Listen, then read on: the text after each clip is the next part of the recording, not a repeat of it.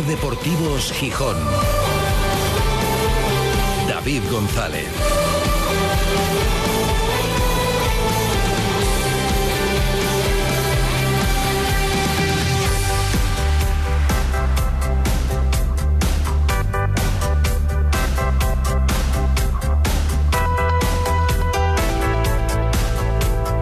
Jueves 1 de junio de 2023. Buenas tardes, bienvenidas, bienvenidos a Ser Deportivos Gijón.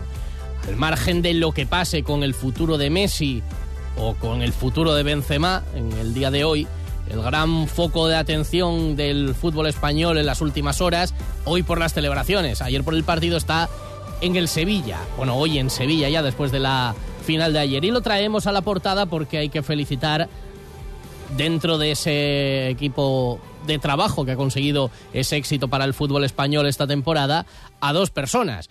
Dos personas con pasado en el Sporting. Uno estuvo toda la vida vinculado al Sporting, bueno, toda su vida, eh, primero como aficionado y luego como, como responsable dentro de la organización de la Escuela de Fútbol de Mareo.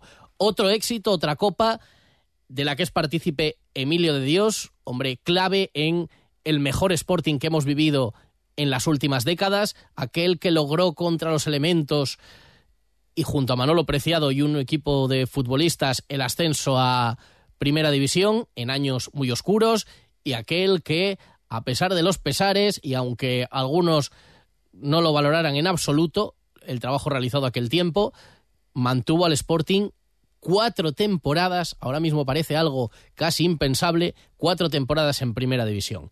Y también son las curiosidades del fútbol.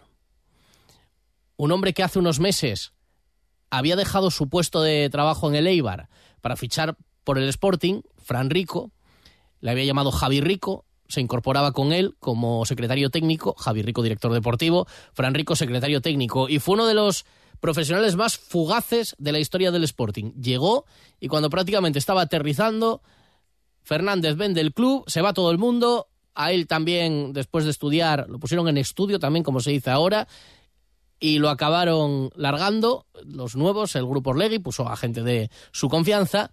Y lo que tiene el fútbol, se fue a la calle, imaginaos lo que sería para él eso, haber dejado Leibar, va Mendilíbar, le llama, se lo lleva al Sevilla y ayer allí estaba en el banquillo como segundo entrenador celebrando ese éxito. Bueno, pues enhorabuena para ellos, cómo, cambia el fútbol y para un Mendilíbar que, bueno, pues es un ejemplo también de, de muchas cosas. Un Mendilíbar al que el Sporting no llamó y otros clubes de segunda tampoco, cuando buscaron entrenador y en Sevilla parecía no encajar de ninguna de las maneras, ¿no? Pero bueno, pues lo consiguió ayer.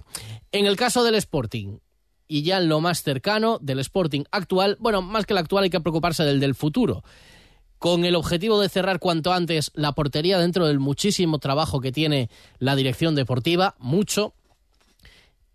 Hay que cerrar todas las líneas, porque hay que realizar incorporaciones en todas las líneas, y parece que todo va encaminado a empezar, alguno diría que por el principio, por la portería, con el regreso de Christian Joel, confirmado esta semana, el Celta no ha ejecutado la opción de compra, el Sporting ya tiene un portero. Hace 24 horas o, 48 horas no tenía ninguno con contrato. Ya con contrato tiene uno, a Cristian Joel, el hispano-cubano que regresaría y en principio se queda, pero habrá que ver porque el mercado también puede ser largo. Pero uno ya lo tiene para iniciar la pretemporada. El otro se pretende que sea Rubén Yáñez.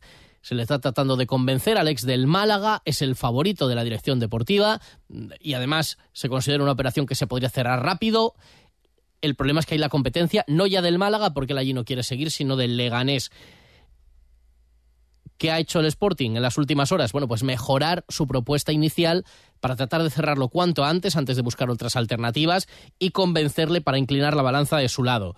Si Rubén Yáñez, que es ahora mismo no el único de la lista, pero sí el mejor colocado y el que la operación resulta más factible de hacer pronto, la portería, salvo opción mejor o cambio durante el mercado, quedaría cerrada. Y a partir de ahí, mucho trabajo que hacer en diferentes líneas y todo condicionado también a las posibles salidas.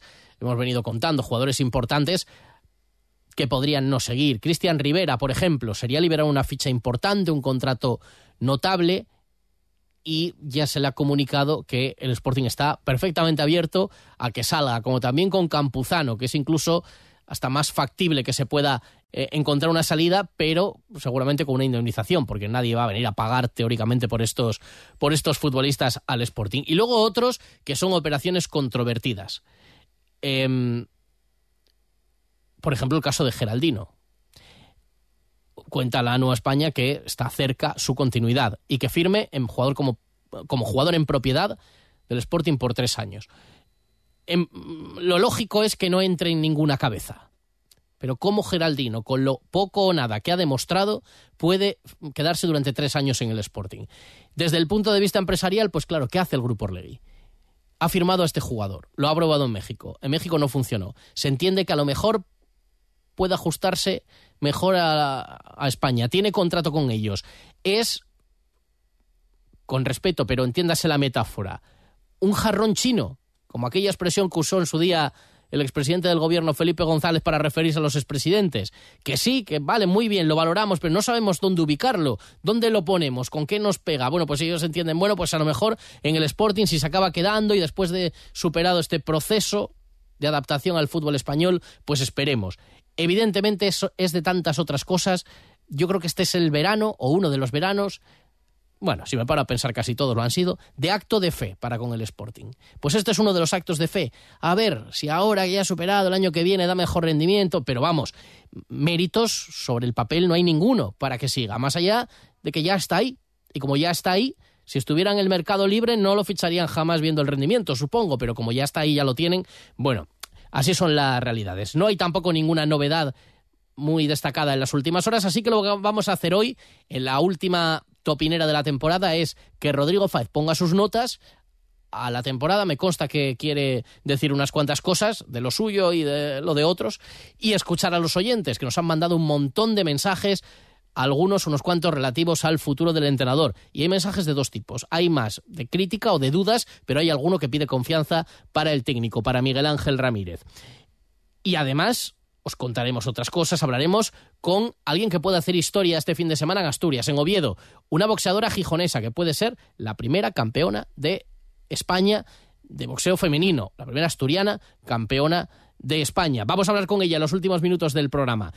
Todo esto a partir de este momento son las 3 y 27. Esto es Ser Deportivos Gijón. Estamos en la última semana previo, última semana de temporada. Aunque, como siempre os digo, a las 2 menos 10 siempre habrá cada día información de lo que vaya sucediendo y volveremos en el mes de julio, precisamente cuando el Sporting vuelve a la actividad, cuando vuelva la pretemporada, volverá a ser Deportivos Gijón. Ser Deportivos Gijón. David González. El mejor festival de rock del país sucede en Gijón. Tsunami Season Festival vuelve con más fuerza los próximos 27, 28 y 29 de julio con el concierto de despedida de Desacato, The Drocking Murphys, El Drogas, Frank Carter and the Rattlesnakes, The Helicopters, Descendants y muchos más.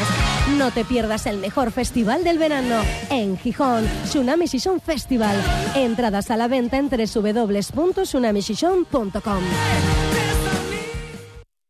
Trasbu Cerrajeros, copiamos y reparamos llaves y mandos de coche. Disponemos de taller móvil 984 24 95 16. Cerrajeríaeltrasbu.es.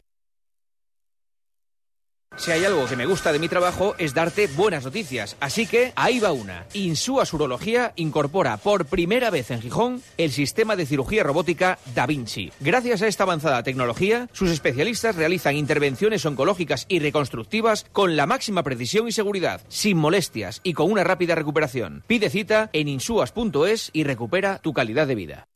No pagues por una mala digestión. Los aceites de cocina muy usados perjudican gravemente tu salud. Bienvenidos a la Cocina Verde, la que cuida de ti y del medio ambiente. Descarga gratuitamente la aplicación Voy a comer en o visita la web voyacomeren.es. Y encontrarás los establecimientos que mejor se adaptan a tus necesidades. Aplicación certificada por Pumariega.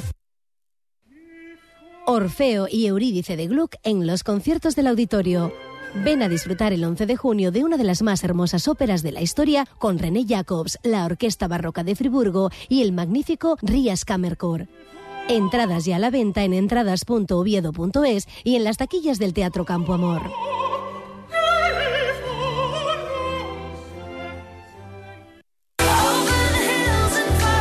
Ser Deportivos Gijón. David González.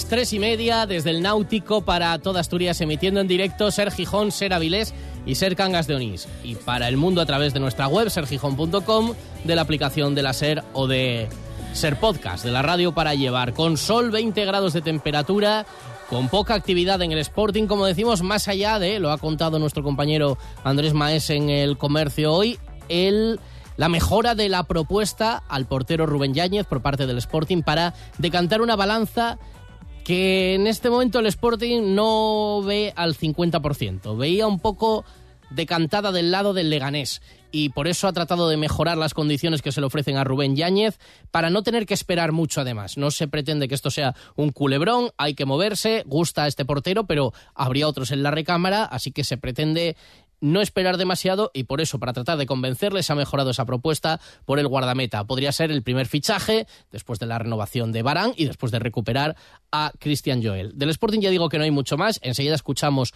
a los oyentes y antes también otro titular que nos deja el día, no vinculado al Sporting ni al fútbol, porque Asturias está celebrando, ha celebrado esta semana su primer foro internacional de cicloturismo. Eh, finalizaba hoy, después de una programación en la que ha habido jornadas de reconocimiento territorial. Se pretende impulsar Asturias como destino cicloturista, porque además, bueno, pues evidentemente tenemos muchos argumentos para que ese deporte, como aliciente turístico y deportivo, triunfe aquí. Así que 15 profesionales especializados, cuatro profesionales de medios de comunicación de diferentes países de Europa han estado estos días desde recorriendo eh, Asturias desde Somiedo, el Alto de la Farrapona, el Angliro, el Gamoniteiro, la Cruz de Nirares, vamos, todos los argumentos que ya se conocen perfectamente, por ejemplo, en el ciclismo nacional, pero también para hacerlo a nivel internacional.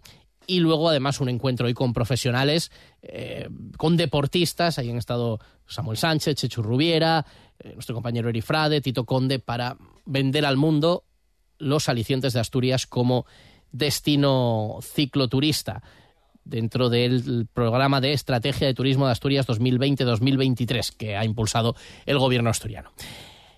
Titulares del día. Una protagonista que tendremos al final, que puede hacer historia este fin de semana en el boxeo asturiano. Y ahora protagonismo para los oyentes. Bueno, y para Rodrigo también. En Ser Deportivos Gijón, la topinera de Rodrigo Fáez.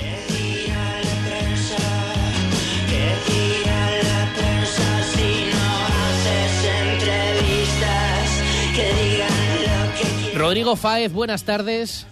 A ver qué dices hoy, porque está mi madre escuchando. Y ¿Ah, sí? ya me dejas mal normalmente, espero que no me dejes demasiado mal hoy. Bueno, pues lo voy a contar. Que se entere tu madre. Eh, Vale. No, tranquilo. No voy a contar nada. ¿El qué exactamente?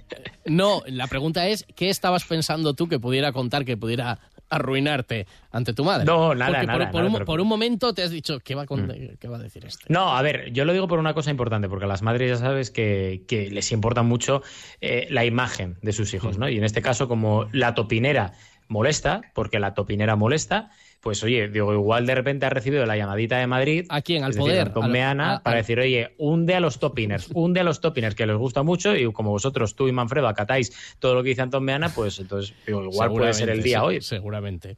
Eh, ¿Qué opina tu madre del Sporting, de la temporada del Sporting?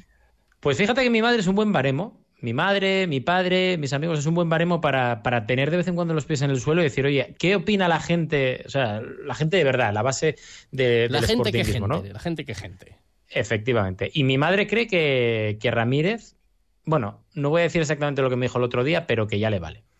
Que ya le vale. Que porque le ni vale. mi madre compra ese victimismo del otro día de rueda de prensa, que ya lo comentaremos, porque yo estoy indignado con eso. Lo, estaba escuchando en el podcast, en la radio para llevar, que dices tú, y, y telita, ¿eh? Telita el victimismo. ugh, no puedo con eso, no puedo con eso. La verdad, no puedo con eso. Eh, ¿Te refieres a eso de que es fácil lincharle y que será linchado desde que llegó porque no se conocen sus méritos y su trayectoria? A esas frases.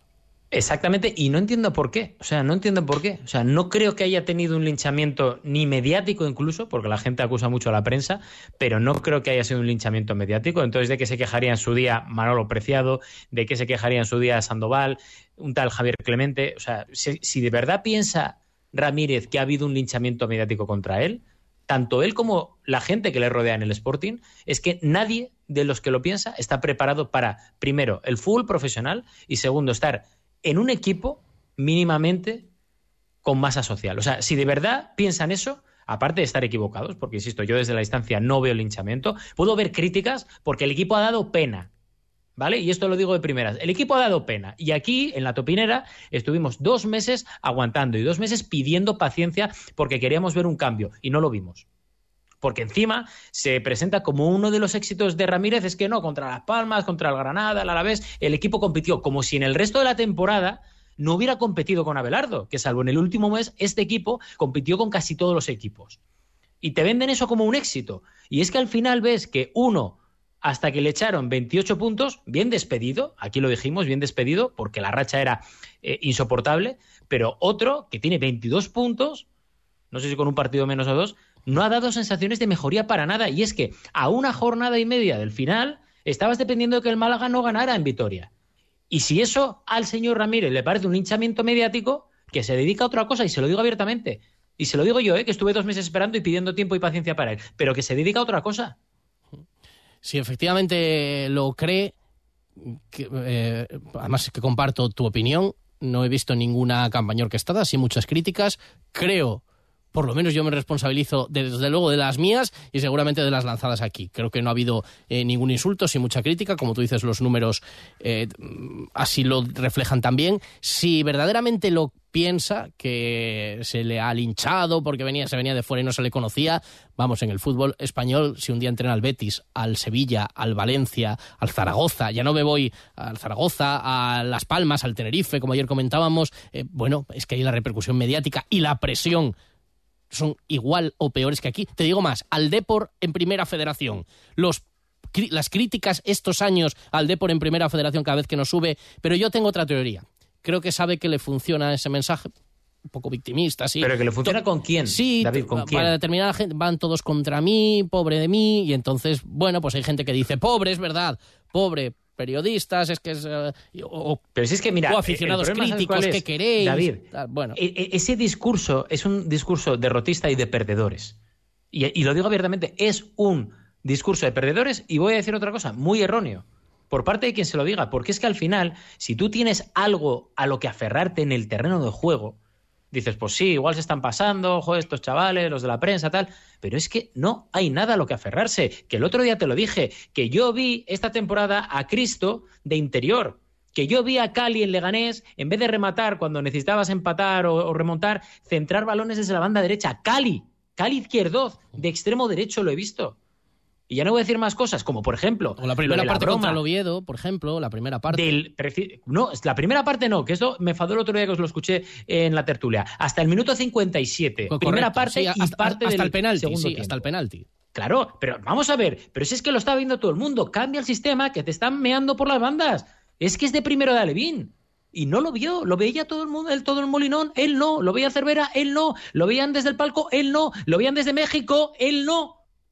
Es que, es, que es, increíble. Y que encima luego se queje de que hay un linchamiento. No, señor. Hay una crítica deportiva sobre lo que no está haciendo y sobre lo que sí que debería hacer este equipo. Porque cuando le fichan, le estaban recriminando al Pitu Abelardo que este equipo tenía para más, que este equipo tenía que luchar el playoff. Y al final es que a una jornada del final de la liga dependes de que el Málaga no gane en Vitoria. Porque si no, ojo, y encima le sumas el ridículo del otro día que te mete cuatro un equipo ya descendido. O sea, telita. Res- respeta al mobiliario, esa mesa es maciza, ¿eh? porque pegas ahí unos golpes que se oyen de fondo. Es que, Eh, sí. es que sacan lo peor de mí entre unos y otros. Bueno, a ver, es o- que estamos en. Da- David, es que también te digo una cosa, ¿eh? Que el año pasado te lo dije, y este año vuelvo a repetirlo. Estamos ante las dos temporadas que yo recuerde más horribles en la historia del Sporting. A nivel de datos y a nivel también de sensaciones. Y hombre, ya está bien, ¿no? Ya está bien. Sí, porque hubo la del descenso, evidentemente, que fue ridícula, pero eran números en primera división, aunque fue lamentable y vergonzoso, pero claro, ya estamos hablando del 98, o sea, estamos hablando del siglo pasado, además de verdad. Eh, opiniones sobre el entrenador, vamos a escuchar a los oyentes. Bueno, hay, hay de dos líneas. Una es esta y sobre todo después del último partido, pues claro, estaba mucha gente caliente. Quería decirle a Mar que en nombre del equipo de jardineros del Molinón, gracias por no estropear mucho el césped, lo habéis hecho muy bien, lo habéis bordado. Lo dije en mi último audio y lo vuelvo a repetir, hay echarle ya. Hola, buenas. Os mando este audio después del 1-4 que nos acaba de infligir el City de Guardiola, encabezado por Haaland, imparables en, la delantera, nada se podía hacer. Cuando veas las barbas de tu vecino cortar, por las tuyas a remojar. Este entrenador, más que tener una verborrea insoportable y vendernos humo, no ha hecho otra cosa. Así que, señores dueños del Sporting, les agradecemos muchísimo todo lo que han hecho por el club, lo han profesionalizado. Ahora somos aquí poco menos que el Newton de Liberaton, pero esto se trata de jugar al fútbol y de meter el gol en la portería contraria. ¿Cómo echo de menos gente con carisma como Preciado? ¿Cómo se echa de menos? En fin, un saludo y Manfredo, yo estoy contigo, amigo, de verdad que sí. Lamentable qué imagen damos con este Ramírez que ya no hay ya ni por dónde calificarlo. Luego, con estos jugadores, ¿a dónde vamos con jugadores como Bamba, como Leonel de Miguel, como Milovanovic, como Geraldino, como el portero este que nos pusieron ayer de Amores, que yo creo que, era, que es un portero de solteros contra casados? Entonces, ¿a dónde vamos así? Más después, lo que hay aquí, los jugadores que tenemos aquí, que es que de 25 yo creo que no sirven ni tres. Así que el año que viene lo tenemos crudo, lo tenemos crudo porque de tanto estar en el abismo algún año nos vamos a caer.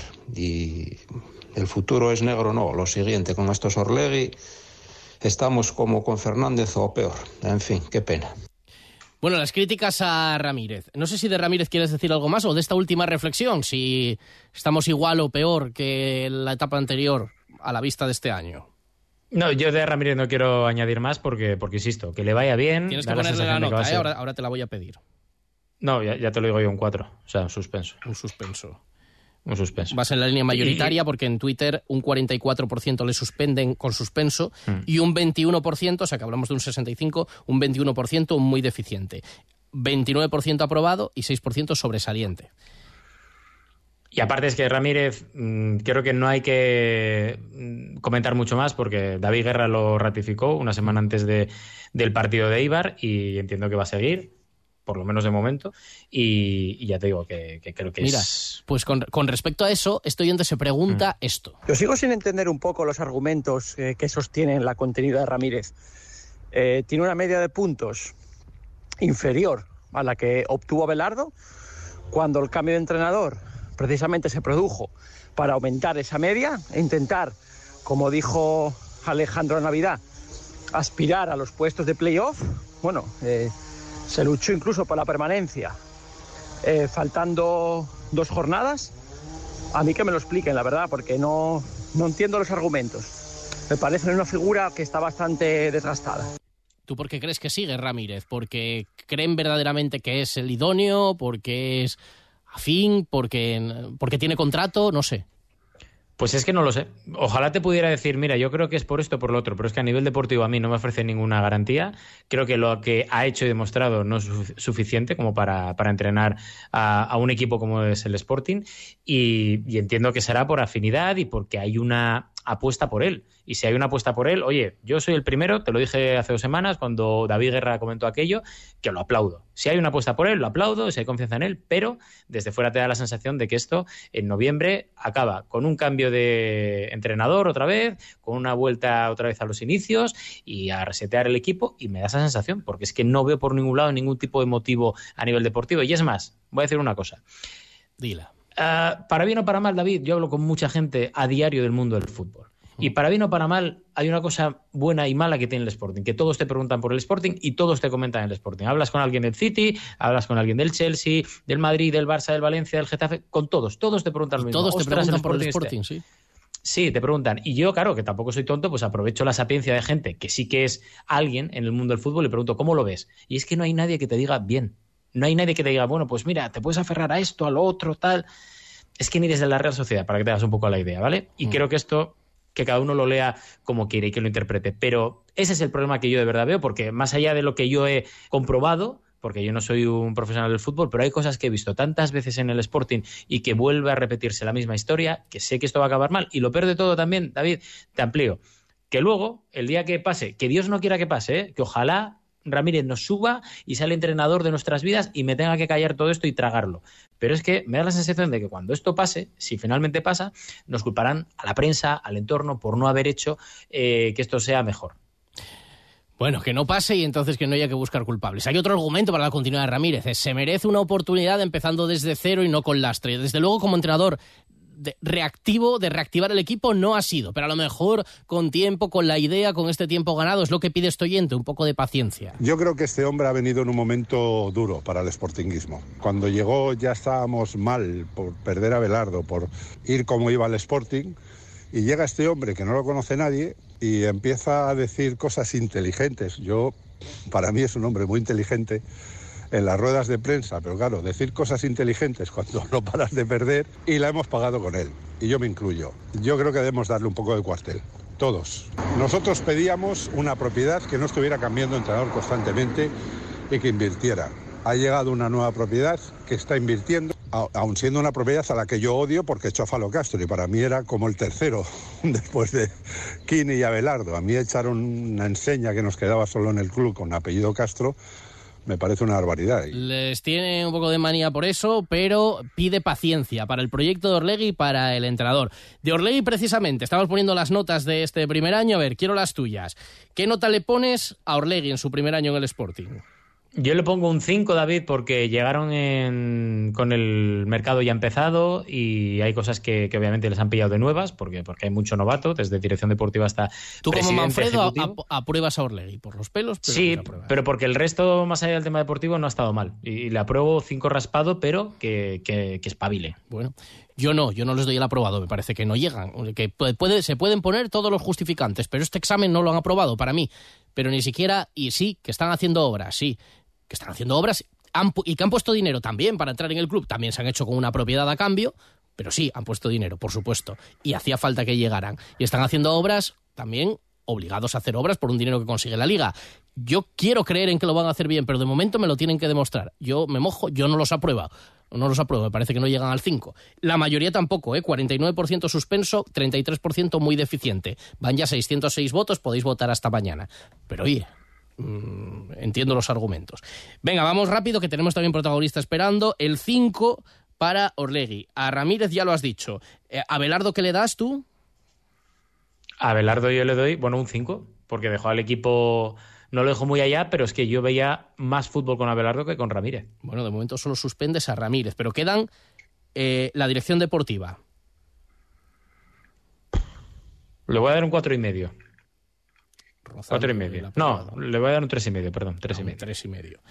Tres y medio. Pues la dirección deportiva está entre el suspenso también y el muy deficiente. Bueno, está ahí, ahí coincidiendo contigo. A la plantilla en general, a los jugadores, A los jugadores les voy a dar un 1. Un 1. Principales responsables uno. para ti. Sí, sí. Sí, porque vamos, ahí está. Lo que pasó el año pasado, el carrusel de entrenadores, esta temporada igual, y sigue el 80%, por lo cual un 1. Y nombres propios. Bueno, son también para un 94% los que suspenden, son la peor nota. Y nombres propios. Pichu Cuellar, el portero. No me gustó cómo empezó, pero acabó muy bien. Le voy a dar un 7 y medio, un 8 le voy a dar. Bueno, pues sí, le da el aprobado a la mayoría, el sobresaliente le da un 16% y un 76%. ¿No estarás mirando lo que dice la gente? Bueno, no, porque te has, por ejemplo, No, no te has, Facebook, te desmarcado con, con Orlegui, por ejemplo. Eh, ¿A Cali Izquierdoz? Cuatro y medio. No llega al aprobado. Está ahí, 46% aprobado, está exactamente en el 5 ahora mismo, porque el mismo porcentaje de aprobado y suspenso y el mismo de sobresaliente y muy deficiente. A Cote, le doy un 7. un 7, sí. ¿Por qué? Porque sin Cote en el inicio de liga, a saber dónde estaba el Sporting ahora mismo. Pues coincides, un 76% le da el aprobado. A Pedro Díaz, Siete y medio. ¿para ti ha sido el mejor del equipo? Con Cuellar, sí, seguramente. Claro, porque Cuellar jugando solo la segunda vuelta, claro. Ya. Juan Otero, Empezó que me gustó y le pondría por la primera vuelta un 7, pero la segunda vuelta me parece que igual estaba cansado, le voy a poner un 5 y medio. Bueno, un poco por debajo de la nota que le pone la gente, que le da un 81% le da el aprobado y un 13% el sobresaliente. Y nos queda Yuka. Yuka, pues no, no, a Yuka no le puedo aprobar este año, lo siento. Y que me llamen lo que quieran en Twitter, pero vamos, a Yuka le doy un, un 3 este año, es que no, no estuvo. Deja el Twitter, hombre, deja el Twitter. Que llega el verano. En Te vamos a echar de Tengo menos. aquí, ¿eh? a, tengo aquí a Pablo Núñez en Fusileros dando, dando la nota. A Pau, nuestro gran amigo Pablo Núñez. Un grande, sí, Erudito donde los haya, gran sportinguista. Eh, la nota tuya es siempre un sobresaliente. Renuevas, ¿no? Por el Ah. mismo precio el año que viene. Sí, bueno, sí, sí, eh, ahí estamos. Bueno, estás, eh, estás en estudio también. Estás en estudio. Adiós, el Rodri. cocinillas me aprobará, el cocinillas me aprobará, sabe Dios, ¿no? ¿Cuándo vas a traerte el cocinillas aquí a la sección? Bueno, cuando quiera. Cuando quiera ¿Está está más invitado? invitado. Vale. Sí, sí. Te lo llevas a la topinera y por ahí- desde, ahí- desde allí por línea. Venga, un abrazo, cuídate, buen verano. Seguimos en contacto. que igual él desde la topinera, igual entra desde el confesionario. ¡Hasta luego! Adiós.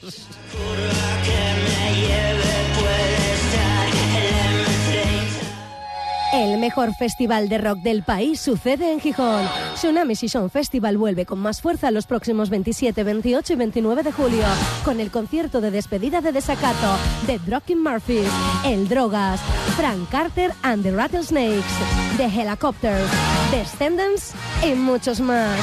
No te pierdas el mejor festival del verano en Gijón, Tsunami Season Festival. Entradas a la venta en www.tsunamiseason.com. Con el patrocinio de Benz Motors, tu taller multimarca especializado en Mercedes y Mitsubishi en Polígono Banco Unión 2. La Perroteca, guardería canina urbana diurna, en calle Prendespando 23. Síguenos en Facebook e Instagram. Sidrería La Mexicana, déjate llevar por una explosión de sabores mexicano-asturianos. Calle Langreo 11, síguenos en Facebook e Instagram. Darana Yoga Centro, estudio de yoga y pilates en calle de Indurra 26 y daranayogagijón.com. Síguenos en Facebook e Instagram. Hacienda exigirá en los próximos meses a todas las empresas y autónomos un software de facturación homologado. Aprovecha ahora el kit digital con NeaMaster y te ayudaremos a cumplir con la nueva normativa. NeaMaster, tecnología de confianza. Más información en neamaster.com. Donde pongo el ojo, pongo la oferta.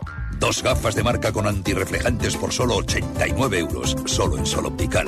Caza tu recompensa. En Gijón, Centro Comercial Los Fresnos y Paseo Begoña. Infórmate en soloptical.com. Sol Optical, solo grandes ópticas.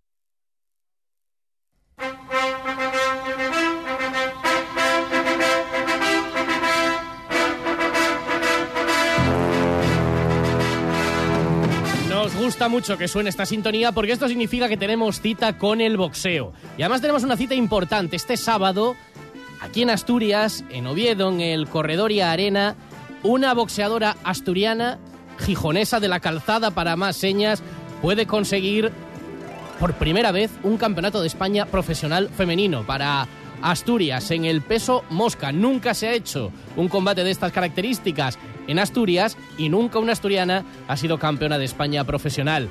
Y lo va a intentar y lo va a lograr seguro Minerva Gutiérrez. Algunos la conoceréis por La Espartana, que se lo va a jugar este sábado, además en casa en Asturias. Hola Minerva, buenas tardes. Hola, buenas tardes, ¿qué tal? Bueno, preparada. Ahora, yo imagino que también te ya estarás estos días metida porque faltan, como quien dice, 48 horas, pero escuchará también uno esta música tan ligada a tu deporte y, y- y Sí. sí, se te pondrá ahí la emoción, ¿no? Sí, sí, sí, sí, bueno, estoy emocionadísima. Estoy más preparada que nunca, pero claro, es im- imposible no emocionarse. Al final estamos haciendo historia entre todos, así que imagínate. Claro, porque yo lo decía ahora, nunca una asturiana ha sido campeona de España profesional y nunca se ha hecho, eh, ni ni siquiera se ha disputado un título profesional femenino aquí en Asturias, ¿no? No, no, no, no. Primera vez en la historia que se hace. Primera vez, sí, señor. Así que, vamos, estoy contentísima. Al final, todo el trabajo que, que llevo haciendo todos estos años, pues da resultado. Así que genial. Además, inicialmente este combate se iba a hacer en, en Baleares, ha cambiado para Asturias, así que, oye, en casa, mejor todavía, ¿no?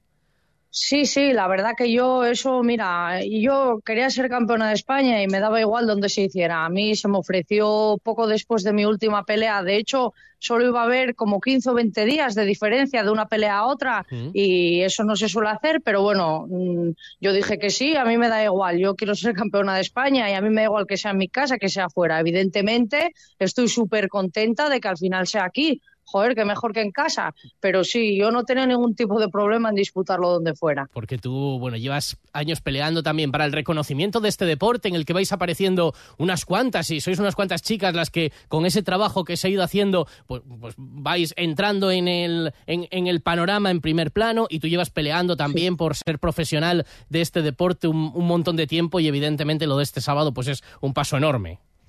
Sí, sí, sí, claro. Bueno, un paso enorme para mí es cumplir un sueño. Yo siempre lo digo, yo cumplí un sueño la primera vez que me, que me puse los guantes y me subí a un ring a pelear y al final eh, vas cumpliendo metas y si eres un poco ambicioso siempre necesitas un poco más. Y yo, eh, pues cuando debuté otra vez en profesional, otro sueño y ahora un campeonato de España, pues vamos, mm, para mí esto es increíble, increíble. Al final quiere decir que tomé el camino correcto y que, todo el sacrificio de verdad al final tiene recompensa.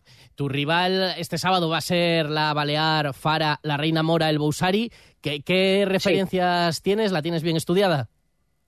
Sí, sí, sí. A ver, eh, eh, mira, ella lleva bastantes más años que yo, al final ella, pues bueno, ya, ya sabes, al final todo se comenta, se comenta que ella me gana en experiencia y tal, de hecho ya, bueno, tiene el doble de peleas que yo, no, tiene más, ella tiene nueve, yo tengo cuatro.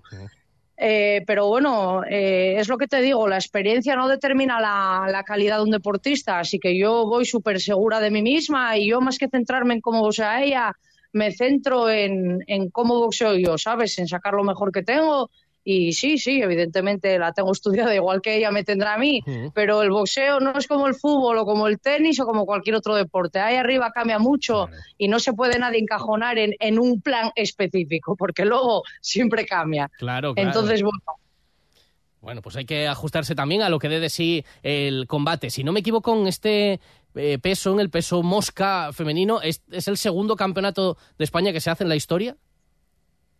Eh, pues creo que sí, creo que sí, porque tengo referencia, el primero en 2015 y ahora ya este. Exactamente, pero no. Eh, en realidad, eh, nuestra, nuestra compañera Joana Suárez, Nani, que es la, mujer de Kerman, campeona de Europa, ella es la primera asturiana campeona de Europa de la historia. Ella disputó un campeonato de España, lo que pasa es que yo fui a verlo, lo que pasa es que se lo pararon, porque en el primero y en el segundo asalto le abrió una brecha a la contrincante en un mal sitio y entonces lo pararon al final no se llevó a cabo, pero, pero bueno, oficialmente sí, oficialmente este es el segundo. Vale, o sea que el sábado vas a ser la segunda campeona de España del peso mosca femenino de la historia, porque lo dicho, se podrá hacer y estamos confiados en que vas a dar una alegría a toda la gente que vaya al corredor y a arena, seguro. Sí, sí, sí, que no lo dudes. y, y, luego ya, como eres ambiciosa además y vas consiguiendo metas, sé que en tu mente está también ir a por el campeonato de Europa, pero vamos a ir paso a paso, ¿no? Focalizando objetivos, sábado, y luego ya después de eso a pensar en el Campeonato de Europa, ¿no? Pero, pero tú ambiciosa eres y no te quieres parar en lo de esta semana. No, no, no, no, que va, uy, para nada, no, no, no, porque yo es verdad que siempre que veo los planes desde lejos, ¿sabes? Digo, bueno, a ver, cuando pasé a profesional, yo ya lo dije, ¿eh? que yo no pasaba a profesional para ser una jornalera y para pelear por pelear, que yo tenía metas.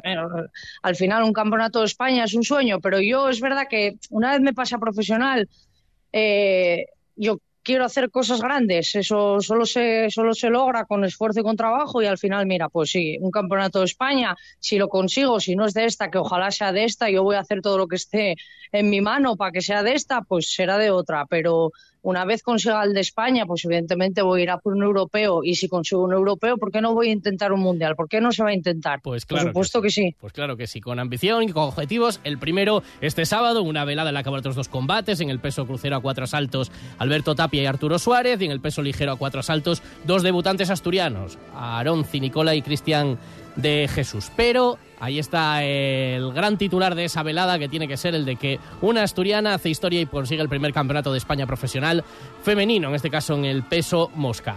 Espartana, Minerva Gutiérrez, que vaya todo muy bien, que pasen pronto estas horas, que estoy eh, seguro de que estarás deseando que llegue la hora del combate y a darlo todo ahí en el Sí. ring delante de tu gente. Muchas, muchas gracias, gracias de Un verdad, ¿eh? Un saludo. Venga, hasta luego, gracias.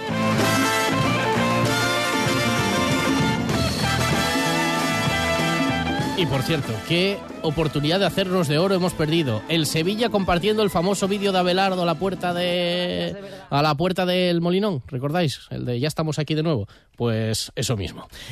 Nuestro vídeo, el que nosotros compartimos en su día. Las cuatro. Adiós.